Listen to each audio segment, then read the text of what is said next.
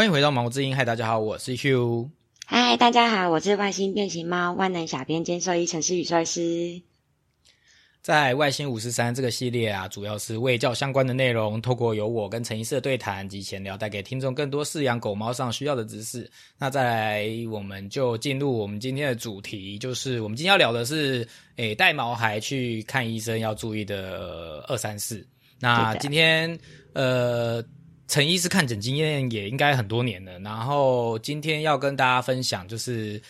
在看诊的时候，爸猫孩爸妈要注意的事情，然后可以让整个看诊的过程更顺利。其实是可以准备的，因为不是那么简单。就是一般人想说看诊应该就是带去看诊，可是其实如果呃毛孩在家，不管是训练也好，或者各种要注意的事项，先注意好的话，会让整个看诊是的的流程会更流畅，对不对？嗯嗯嗯，没错没错没错。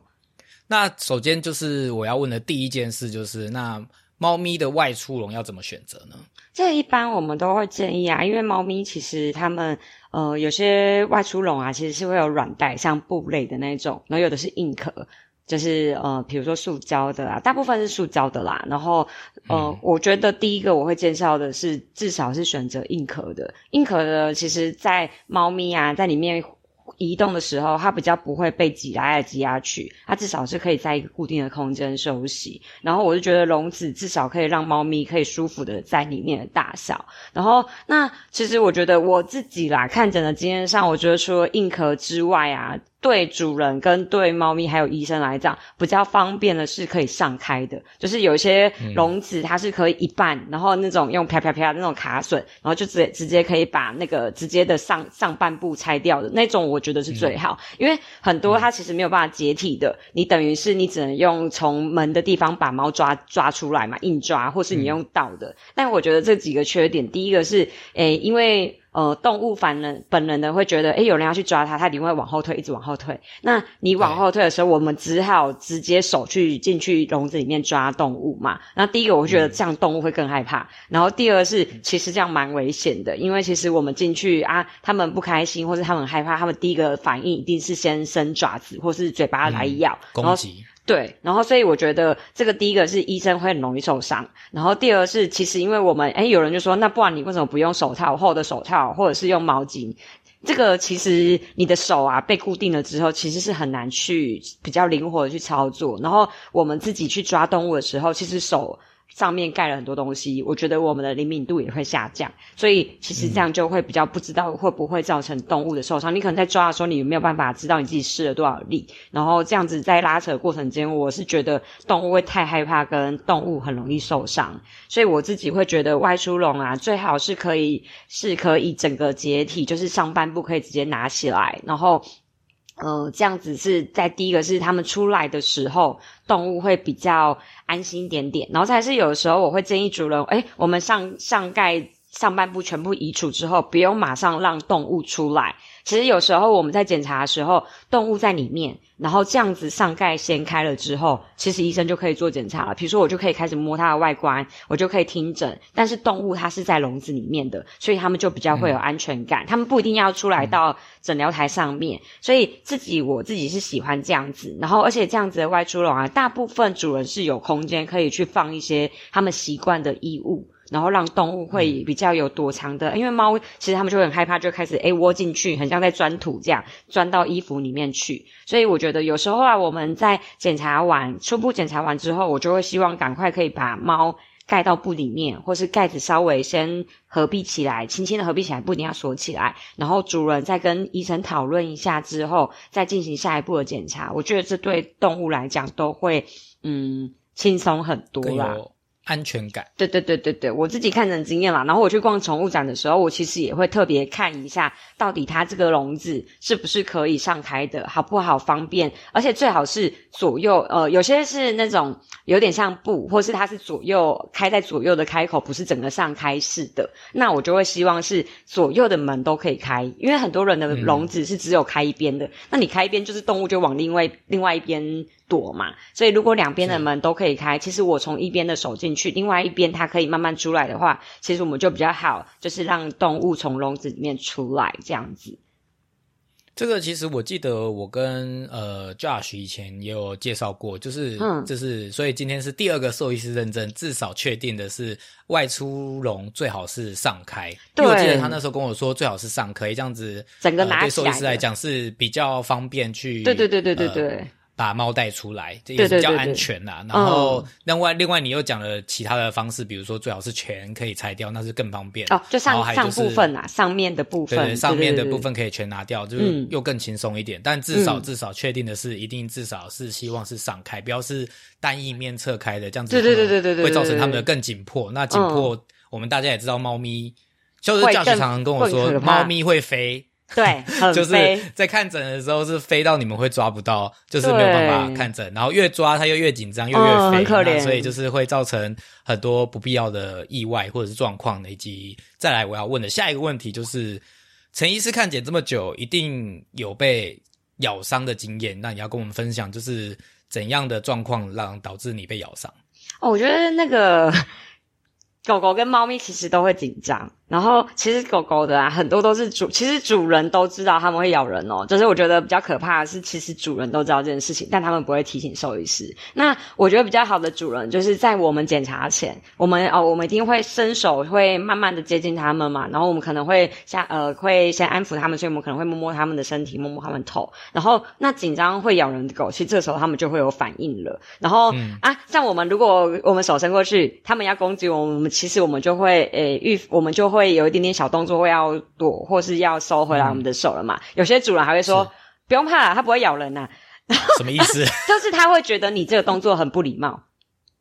哈？嗯，你说主人会觉得这样子，不礼貌？他会觉得你是不是觉得他的狗有侵略，就是有攻击可是这是。正常防卫呗。对，所以我们都会，我们第一个第一个呃，有时候我们已经被咬习惯了，所以常被咬的，我们就会诶先就是试探性问一下主人，哎，它平常乖不乖啊？会不会就是紧张的时候可能会想要咬人啊？然后主人都说不会不会，它都是玩的，它不会真的咬。然后，但是它跟主人在玩的那个咬，跟他们真的想咬我们那个那个力道是完全不一样。然后我觉得有些主人比较，我是觉得有点过分啦，是他真的我们过去了，然后狗真的咬，就是回头要咬人或什么的，有些主人连道歉都不道歉哦。我觉得比较好的主人，他就说，哎，不好意思，不知道，他就是有点紧张，所以他他哦他会去抓狗，会去稍微哎呵斥一下狗啊这样子。然后有些主人是都已经咬到了哦，我们就说，哎，你的狗之前会咬人哦，他就说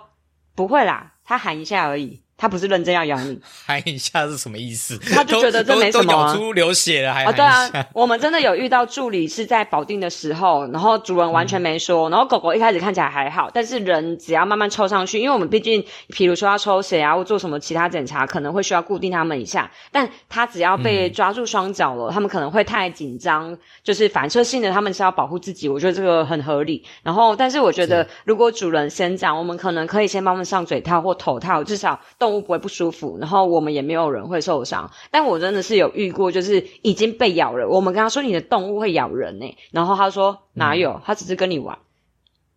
然后我们就 很傻眼，然后他到，然后我们讲了两三次，他他都死不道歉，然后他也不承认他的动物是会攻击人的。然后我觉得那给人家当下感觉是很差啦。然后所以我是觉得其实。嗯，保保护医疗人员也是自主的责任呐、然后像猫咪，我觉得猫咪是主人自己都会知道，他自己的猫都很、很紧张、很害怕。那但是因为呃，慢慢有些主人会开始就是出门前用一些口服镇静药嘛，但很多主人其实还没有这个习惯，他们只知道他们猫会很紧张。然后那我有一次是遇到有一个要打预防针的，然后他主人已经预已经有喂他吃口服镇静药，但没有吃到很倒。我们想说只是打预防针嘛，所以我们只是要量、量体温，然后打完预防针，他第一次是有成功的。那他是要做补偿剂的时候，他我们也只是在量体温哦，然后他一开始软软的，所以我们想说，哎，应该 OK，我们两个体温检查，哎，都 OK，就打完预防针，大家就可以回家了。但那只猫就超级无敌紧张，它回头之后就咬住，然后咬住之后，它咬了，直接咬了两口。然后我的手就开始整个就滴血，就滴了一滩呃两两个手掌大的鲜血，就一直掉掉掉掉掉。然后可是我们又很怕它飞出去，所以啊，可是它、它手咬了我，它的嘴巴咬了我的手之后，它就死不放。可是没有人敢去抓它的头，因为大家会怕抓了它之后会下一个被咬，所以我们只好大家围着它看他怎么样，他才肯松手。可是他就这样维持一两分钟都不松，然后就咬着你不放。对对对对对，然后你就很痛，但是你也不能放，因为你放猫如果跑掉了就完蛋了这样。然后哦后来就是他，我就用我们就大家稍微用人这样子围住他嘛，然后他结果他松口的时候他就要跑走，所以我们又去稍微去抱住他，抱住他之后他就往腰咬下去这样。然后所以哦腰诶、对对对对对，他就直接往腰内肉直接咬下去。然后我本来以为啊，我就想说电视上那种说什么血流过多会晕胸，想说怎么可能？结果那时候真的咬完，整个人就是软到，然后脸色突然就变苍白，然后就真的脚有点软，就失是血过多的概念。对呀、我也不知道诶、我本来想说好像也还好啊，就是一滩两个手掌大的血，应该也没有到非常多，他不是在。听起来没有还好诶、我想说要听起来血，但是蛮严重的。要用喷的，应该才会这么夸张，但没想到其实这样子人就会有点不舒服了。所以这样子，那这样子，如你刚刚前面所说，那这样这位事主有道歉吗？有啊，他很不好意思耶，他一直说哦对不起对不起，然后我们还我们哦就是抓住猫第一件事情就说赶快把预防针拿过来打一打。对啊，这也太恐怖了吧！可是猫是真的会蛮人蛮容易这样子的。人生中被咬的最惨的一次的经历。对对对，就是现在那个手上都还有疤痕。其实兽医师很常被抓、被咬啊，都会很像那种、很像被烟蒂烫到，或是有那种割腕的感觉。我想说，常常别人看我的手，好像都有点尴尬，不敢问哦，又觉得怪怪。不认识你，不知道你的职业，想说，哎，这个人好像好像吸毒哦，对对对，会一直一直要拿烟蒂烫手啊，拿拿美工刀割手的感觉。殊不知是干辛苦的部分，这是职灾耶，就是又没有，对啊又不会，又不能跟他索赔，因为就是他也是不是故意的。嗯可是，嗯，我想应该是有办法解决的吧，所以我们想要问说，像这样子遇到容易紧张或是比较凶的毛孩，那家长在看诊前可以有什么准备吗？就是可以找你们。就是比如说哦，我知道我的猫或狗它比较容易紧张，那紧张可能就会咬人。嗯嗯，那为了嗯避免就是医疗人员受到伤害，那嗯对你们来讲，你们可以给他们什么样的呃提前准备呢？我觉得现在比较多主人开始意识到，就是主要啊看诊主呃会很紧张的，还是以猫为主，然后狗狗啊，嗯我觉得就是看一些特殊品种，像柴犬，它们就是比较容易紧张的品种嘛，所以我觉得呃狗狗的话，我觉得大概是不到两三成的狗会属于这个这个部分，但是如果猫的话，我是觉得大概七成的猫啦都是会非常紧张，但是有攻击性的猫，我觉得大概至少也有到三到五成。然后，那当然，我觉得主人都是好的。猫的主人其实他们都知道，他们自己的猫会紧张，也可能会出手攻击人，所以很多主人慢慢可以接受他们在看诊前使用一些口服的镇静药物。那我觉得使用口服镇静药物啊，主人最担心的就是会不会对动物有副作用，比如说哦是伤肝伤肾啊，或者是他们不知道猫吃完之后会变怎么样，所以他们会担心、会害怕，所以拒绝去使用这个东西。但老实是讲，这个在那个猫咪的啊，他们也有一篇概来，他们其实是非常推荐动物在就诊前，尤其是紧张的动物，可以在两到三个小时前，我们就是给予这个口服的镇静药物。但这个镇静药物其实我觉得，呃，剂量范围非常广。就是它其实，比如说每公斤我们可以到哎十几二十米，或是甚至到三十米，这个其实这个都是一个 range。但到底要多少的剂量比较适合这只动物看诊？我觉得第一个就是要看你的动物到底有多紧张。有些动物它是紧张，但是它不会有攻击行为；然后或者是有些动物它的攻击行为是属于它会主动攻击，或是它其实是属于躲藏的，就是它只是后退，然后它躲起来，但是它不会就是一直飞一直什么的。所以我觉得可能你需要的剂量高低啊，或是他们的呃到底吃完药的反应。其实都是会需要去尝试的，所以，但是因为医生也不知道这只动物的感受性如何，所以我觉得这个是蛮需要做讨论的。比如说，我们第一次就诊，我们可以使用的是最低剂量开始，然后，那我们第一次看诊可能是不要太多比较大动作的检查，比如说我们可以就看看诊，量完体温，然后或者是全身摸一摸，这样就好。但如果你今天确定你要做的检查行为有可能要抽血，抽血或小超音波、X 光，这个猫咪一定是需要去做人力的保定，它需要有一段时间去被就是控制在一个动作下面，尤其是超音波。超音波我可能会需要猫咪仰躺至少十到二十分钟以上，久一点的可能会需要三十分钟。那这样我们的药量可能会需要是比较高的药量。但如果抽血啊、X 光，其实这个大概三到五分钟就可以解决的部分，其实猫咪的药量就不用那么高。是所以我觉得，其实第一个就是可能会建议一开始尝试吃这种药啦，可以先从呃简单的动作先做起，让医生先评估一下猫咪需要的剂量。那之后回诊之后，比如说我们今天可以根据今天要做的检查的项目来决定我们的药量怎么调整。但这当然一定是要跟兽医讨论啦。然后我个人会建议同一个兽医看会比较准。就是我是很希望大家是比较可以有一个家庭医师的，然后就像我们去看医生一样，每个医生可能叙述同一件事情的严重程度，诶，我可以接受的，诶，我觉得他只是有点紧张。啊，有的人的有点紧张是一直踢脚，一直踢脚，但是他觉得他可以控制就可以了，但有些医生觉得这样子他就有点太激动了，我们似乎可以再让他更放松一点点，所以我觉得同一个医师下去做评估是比较好的，然后。狗狗的话，像狗跟猫，我觉得其实在家里啊都可以训练一件事情，就比如说猫咪它训练家里的时候，就是你让它在外出笼里面，你外出笼上开，让它只有下半部分在家里，然后放你一些主人啊或者它喜欢的毛巾布在里面，让它练习在里面吃肉泥。就是让他觉得，哎，进这个笼子，它就是有奖励的。那我们去检查的时候，我们一开始先上开，先打开上盖，不要做任何事情，你就先给它奖励。那猫咪就会觉得，哎，我来这个笼子里面，就不管是在家里或是在外出的地方，其实似乎都没有到很很危险的事情，让它需要到非常害怕，或者威胁到它生命。我觉得动物的反应会越来越小。然后，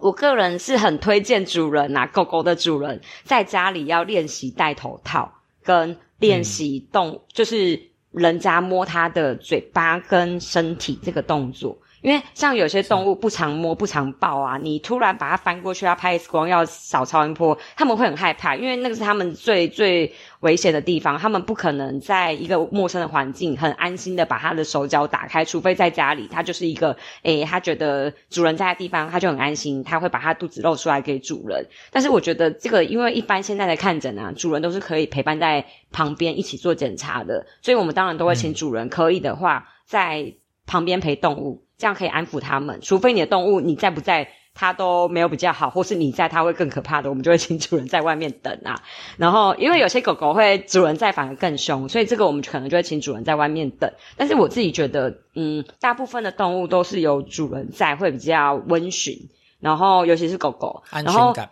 对对对对对。然后那狗狗啊，其实我觉得有时候要攻击的攻击人的狗啊，你在整间是连头套都上不去的。就是他看到诶东西要往他头照，他就一直躲，一直躲，甚至要开始咬人。所以我觉得主人在家里如果能练习戴头套，甚至是戴好再来医院。如果你知道你的狗是比较紧张的，你先让它戴好，然后在外面散步啊，走进来，它才不会觉得诶怎么一来医院我就是一定要被戴头套，我就要被戴嘴套，然后。这样子好像这个这个行为出现，就是代表是他会紧张的状况。我觉得这样是不好的连接。你最好是让他没事散步也可以带一下，在家里玩也带一下，他就会觉得其实这件事情好像不难呢，而且好像没很可怕。然后跟因为现在大家开始注重口腔的的呃保健了嘛，那在我们如果呃。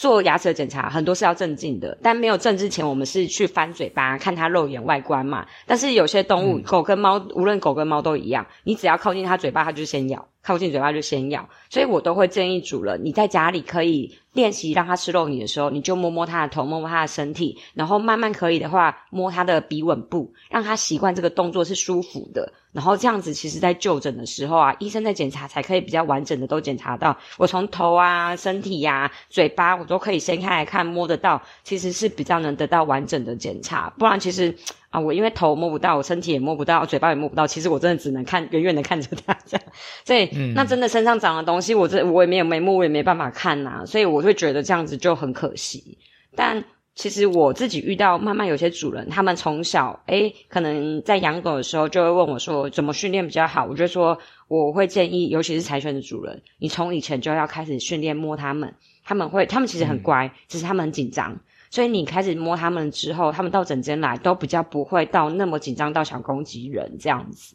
对呀，刚刚讲这个其实是我们之前好像也有在节目上聊过，就是其实这是一种训练，就是对诶。即使是在大型动物园，他们要帮大型动物做一些检查的时候，他们也会好几个月前就开始训练这件事情，让他们去习惯。比如说，呃，有一个笼子，他要去那个里面做检查，他就一开始就是一直定期的帮他做这件事，做到他真的要检查那一天没有问题进去笼子。所以其实你刚刚讲这件事情，就是让一般的饲主他也可以做的事情，就是让他习惯被看医生，嗯，那习惯去做检查，那你就可以像是你刚刚所形容的，去摸他这些地方，让他们习惯被摸，不是被攻击，他们就不会这么的呃想要攻击别人。嗯，那刚刚有讲到说柴犬是呃容易紧张，那除了柴犬以外，还有什么是呃狗狗容易紧张，然后会有攻击行为，然后会让就是呃看诊的兽医师会有风险的，大家事主可以特别注意。我觉得比较多人有共识可能就是柴犬啊，因为柴犬长得很可爱，但是他们真的是。神经是比较灵敏的，或比较情绪比较容易紧张的狗狗。然后吉娃娃也是，吉娃娃他们就啊叭叭叭叭叭，然后但是因为吉娃娃很小只，所以也比较不好抓啦。因为柴犬毕竟有一个大小，对，然后但他们又不好掌控，因为他们其实很很古溜，就是他们哎很小，所以移动的速度很快啊。我可能刚抱完它，它已经又跳出来了，所以我觉得吉娃娃也是。但吉娃娃因为很小，主人摸抱在身上的时候。主人，我就说，哎，那你可不可以帮我抱着？但是把他的脚给我。主人就会觉得啊，可是他这么小，他到底要怎么把他的脚给他？就是因为他太小啦。然后这样又很靠近主人。有时候如果主人是女生，其实我们会有点不好意思，因为动物就是往主人的胸口这边挪嘛。然后啊。女生女医生可能还好啦，但如果男医生的话，男兽医可能就会比较尴尬一点。说啊，可能也是一个福利啊，没有没有没有啦。哎，不要歪楼。对 对对，就是可能对于呃我们比较好的话，当然是我们的呃助理啊，可以协助抱这只动物，我们是比较好方便操作啦。无论是就是在那个大家接触上面啊，比较不会有一些肢体接触让误会。对对对，哎哎对，啊，如果喜欢的话，喜欢有这个互动的话，其实就可以训练动物不要离开你的身体。什么意思？哎，没事啦，就是比如说你喜欢，哎，女医生很漂亮的啊，男医生很帅的啊，哦，粉丝福利的话，不要这样乱教。没有没有没有没有，开玩笑开玩笑，对对对，然后再来是贵宾狗狗，我觉得贵宾也是，就是其实因为他们，我觉得吉娃娃、贵宾啊这些都是比较小型，但是他们个性其实很。蹦跳的，他们就是会跳来跳去啊，跳来跳去。然后，但是因为他们太小了，其实他们一跳啊，有时候诊疗台其实不矮。如果你跳下来，其实哎来不及抓，它就跳下去。那这么这么骨头这么细的动物，其实是有可能会受伤的。然后，或是他们太扭啊，他们很挣扎的时候，其实在保定的时候，我觉得呢。就会比较容易会有意外发生，但这个其实好像怪不了任何一个人，所以我觉得如果主人在家里可以先习惯他们给陌生人抱，或是他们在可以练习呀，有些狗狗很聪明啊，他们是会主人不是会练习握手，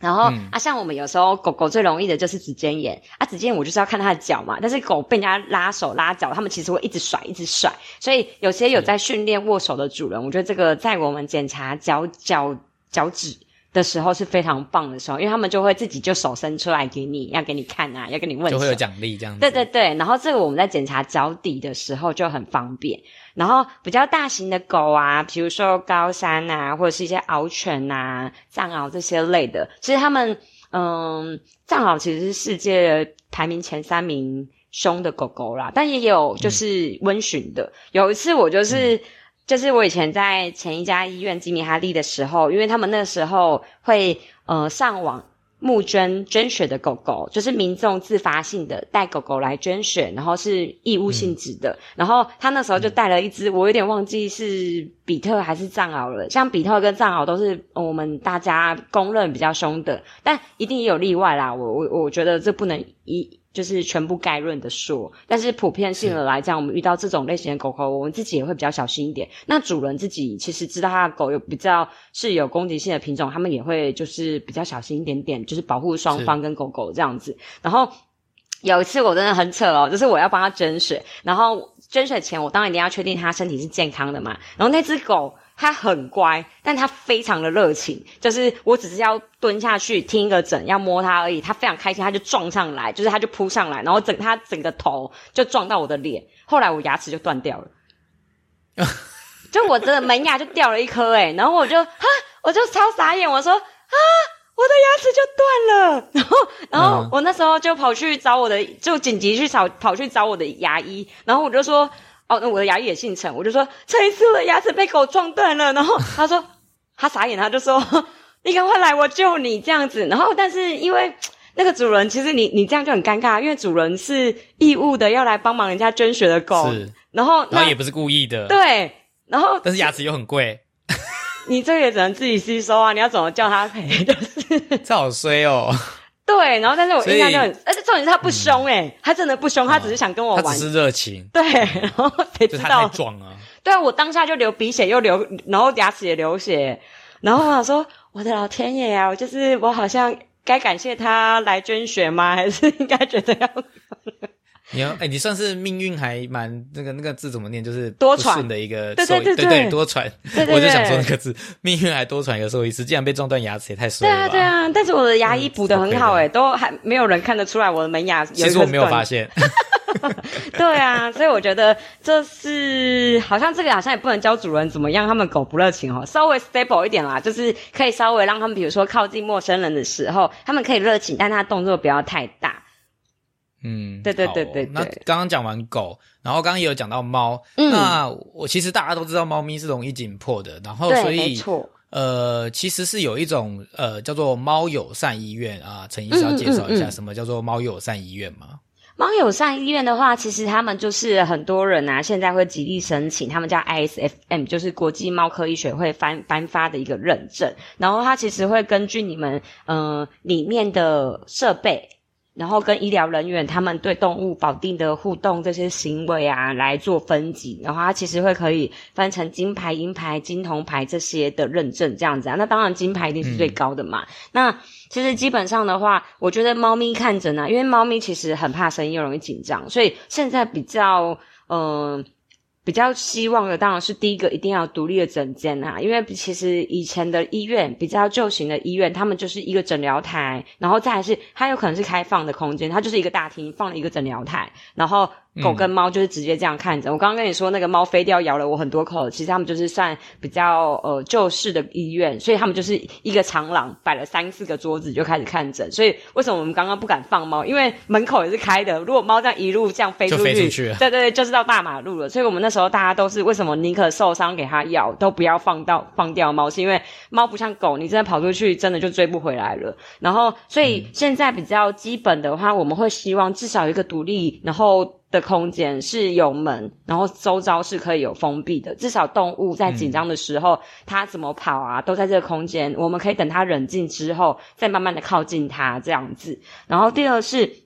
因为狗狗的声音蛮大的，有时候狗很热情，看到朋友啊，或看到其他狗，它们就一直汪汪汪汪汪汪汪这样子。但是光它们叫，或是一直在那边哦，有时候猫在笼子里面，狗经过就想要去拨一下，这样子其实猫都会很紧张。所以我们我觉得最好最好现在做到最好的医院，就是比如说找猫专科，我里面只看猫，我不看狗，这个是最好的啦。但是我觉得还没有这么多医院可以提供这样的设备。那退而求其次，有些医院是呃把它。独立分开的入口，比如说我进去之后，我可能右边是猫咪的候诊区，左边是狗狗的候诊区。那至少在空间上，呃，可能还是会有声音。有些比较好的是猫咪会有一个隔音的整间候诊区，然后但是比较呃设备没有办法到那么大空间的医院，他们至少可能是让狗猫先空间可以稍微远一点点，至少狗不会去干扰到猫咪。然后第三个是猫咪啊，他们有时候看诊里面。哦，因为猫咪喜欢高的地方嘛，所以有些人的地方那个整间里面会放一些跳台或是一些层架，让猫咪可以诶，主人在讨论事情的时候，猫咪可以在里面散步啊，然后有高的地方可以跳啊，这样猫咪都会比较放一样这样子。对对对，然后有需要检查的时候再请他们上桌子这样子啊，其他时候他们就可以，比如说在地上走走啊，在天那个天花板的层架这样走来走去啊，这个也是会让猫咪蛮开心的。然后再来是很多猫医院是会擦一些猫咪的费洛蒙的东西，然后那个空间猫咪就会比较放松。然后这边呢、啊，提醒主人就是那个费洛猫啊，它其实有那个插的插电式的。呃，像我们一体电蚊香的那种形式，另外一个是喷剂的形式，然后喷剂的形式就是、呃，会要提醒主人的啊，这个喷剂啊是要喷在毛料跟布料的东西才有用，就是有些人是喷笼子，笼子笼子是塑胶，其实那没有效哦，是你笼子里面要放，对对对，你要放毛巾，让它在衣物上面，然后让它在里面，这样子猫咪才会有比较有呃舒缓它们情绪的效果。然后有些人呢，因为猫咪比较紧张，他们其实是可以吃一些神经，就是神经氨基酸之类的保养品。但是那个啊，就是也是要让猫咪稳定情绪，像市面上比较常见的产品，比如说什么解忧宁啊。安利宁啊，什么快乐奇猫子，这些都是可以让猫咪比较舒缓情绪的神经氨基酸。但是那个吃的时间要很久，那个至少要一到两个月才有可能会有效果。所以这个其实都会建议看诊前几个月就固定开始先慢慢的吃，然后当场的时候搭配一些费洛猫的产品，然后去找猫友善的医院，让他们有独立的诊间啊，然后保定的人员比较。嗯，比如说他们会用毛巾，我们很常把猫就是把它卷成像猫寿司这样，用毛巾把猫都整个捆起来，然后我们只让我们要检查部位慢慢的出来，比如说我要检查左手、右手一只一只出来，其他没有用到，我们就用猫的那个毛巾包起来，然后。有些夹子，像猫咪啊，不是小时候长大的时候，就是母猫都是叼着小猫的后颈。对，这个动作其实是会让猫咪有安心的感觉，可以固定它们的行为，但是其实不会让它们受伤的。有些人看到动，不是去医院，医院会直接，医生会直接这样子把猫从后颈这样拉起来，然后，嗯。然后有些主人会觉得这个动作好像很残忍，然后会反而会很生气。但其实这个动作对他们来讲不会有伤害，反而是它的可以固定它，对，可以固定它们的动作。猫被这样子掐着后颈，其实它们就不动了。然后所以进而后面会演演变出一些夹子。特别的猫专用的夹子，是你只要夹着后颈，它们就好像被你盯着的感觉，它们就不会动了。嗯嗯嗯，这个我都不知道哎，好酷哦。嗯，这个蛮酷的。它成长的环境有关系。对对对对对，被妈妈叼着，对对对，所以这样反而有安全感。对，然后但是因为猫体重比较轻，可以这样做。我们狗。成犬就很少看到医生这样这样子提它们啦，因为狗狗也也抱不起来吧？对对对对对对，啊猫因为其实比较轻，所以猫你 然后皮又比较松，所以你这样捏着它们的皮，其实它们是不会很疼痛的。那因为有的时候我们没有办法空出一只手一直拎着它们嘛，所以才会后续的会有一些猫咪的保定衣啊，你穿着那个衣服，猫咪就不会动，或是那个夹子夹上去之后，是猫咪。哎，我们真的后来我自己在那个恩雅动物医院啊，他们都是有这个保定衣跟保定夹，然后我自己以前。待的地方比较没有流行，就是这一类的产品。但我后来尝试，我是真的觉得哦，就是乖很多。尤其因为那个好用，我们的医院之前是主要是看牙齿，然后牙齿其实是我觉得是动物最难侵犯的一个神圣的地方。对，然后而且嘴巴对，然后又比较求生工具，嗯嗯嗯，然后他们又比较容易会造成医疗人员的伤害，所以我觉得我那时候觉得这个保定真的是跟夹子真的是效果挺不错的，然后跟真的动物会冷静很多。但是我觉得整个可能是要调整是主人的呃概念，因为主人不熟的，他们会觉得好像是不是有点过度残忍的方式。但其实老实讲，应该要跟主人说倡导，反而这样的方式是比较不会造成动物伤害，因为他们那边踢、那边拉，其实反而更容易造成脚的伤害。所以我觉得这个，因为我们也不可能夹很久嘛，就是检查的时间大概三到五分钟夹着好了，我们马上就会松开了。所以我觉得只是为了它冷静而已。对对对，我觉得主人可能会慢慢可以，呃，如果有越来越多医院产，就是做这样子的方式，或是用毛巾包起来，这件事情都可以让我们在检查过程中，动物跟我们操作都会安全很多。我是蛮推荐这几个东西的。其实做这些事情不只是保护。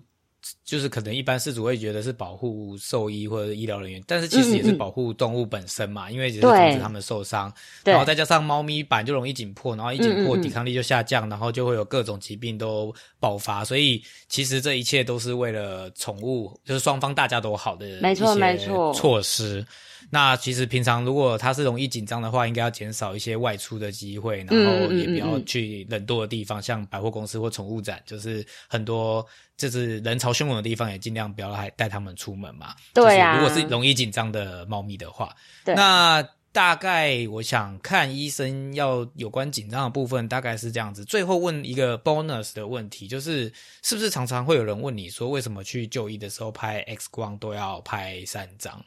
对，也可以为大家说明一下这个迷思，为什么要拍三张？是要骗我钱吗？我为什么不能拍一张就好？为什么一定要拍三张算三张的钱呢？应该是有特别原因吧？对啊，对啊，就每件事情做的其实都一定是会有原因啦。那我觉得，嗯，当然最标准的是三张。那为什么后面有些医院只拍一张、两张？我觉得比较多还是来自于经济的考量啦。就是因为毕竟，嗯，三张的资讯是很全面。就像之前很流行那个威廉王子比比那个 OK 那个手，诶比 OK 那个手势嘛。但是在别的地方，他们就会变成好像在比中指。所以这可以告诉我们，其实是角度的问题。对，角度是会影响很大的。那呃，我们可以知道，就是像人啊，我们人是比较狭诶长的扁扁的长方形，你懂吗？就是因为我们胸腔其实是长的，但是是扁的，然后所以我们人很多都是只有拍呃。一个平面来，对，正正我们的胸部来，或从背面这样拍过去的。然后人就很少从我们的肩膀侧面这样拍一张侧照的。但动物不一样，动物它们其实胸廓是比较宽的，所以动物的部分，我们如果侧躺的话，两张两你侧躺的时候，我左边右边的器官会重叠在一起。那如果我左边器官跟右边器官重叠在一起，其实东西重叠就有可能会。Miss 掉东西，因为我一个东西，如果我一个圆圈圈在在 A 位置，另外一个在 B 位置啊，我两个叠在一起，刚好 A、B 位置都吃掉了，所以我这样子有可能我完全不知道它原本是在哪一边。所以其实像我们右侧躺的时候，左边的肺脏会膨胀起来，所以我们右侧躺其实在看左边肺脏的细节，左侧躺是在看右边肺脏的细节。但呃，仰躺的部分的话，当然就是看我们。这个细节的部分是在哪一边左右侧躺的部分嘛？所以其实他给我们的资讯是不太一样的。那一般我们最简单的看，如果我是比如说我想要看心脏的话，那当然我们标准量法是用右侧躺的部分，我们去量他们心脏的大小，再加上仰躺的部分心脏的大小去做一个 X 光下面心脏有没有扩大的一个的。简单的依据，当然，如果他 X 光已经变大了，我们就会建议要是心脏超音波，知道它内部的腔室啊、流速这些的比较细节的部分。那 X 光的部分，我看心脏，我当然是觉得哦，那标准量法是这样子，但是心脏会研发出很多肺脏的小疾病，因为肺脏的心脏的上游其实就是肺脏嘛，那有可能有些肺炎、肺水肿或是一些支气管发炎的东西，我可能是在右边的右边的肺脏，有可能在左边的肺脏，所以为然后再来是比较。比较常一定要求到还要三张的是肿瘤，就是肿瘤在转移的，我们要确定它有没有肺脏转移啊？因为任何肿瘤比较恶性的，其实转移的几个大器官，第一个就是肺脏，第二个可能就是肝脏。然后跟肝脾，然后再是淋巴结，所以其实我们呃很多会一定得要求到三张，不可以妥协的，很多都是在判读肿瘤有没有转移的动物。那如果一般的动物，我想要知道它有没有肺水肿，有没有肺炎啊，我当然也我我如果我是医生啦，我当然也希望三张，我是最不可能 miss 掉东西的。但是因为他们很需要频很频繁的去嗯。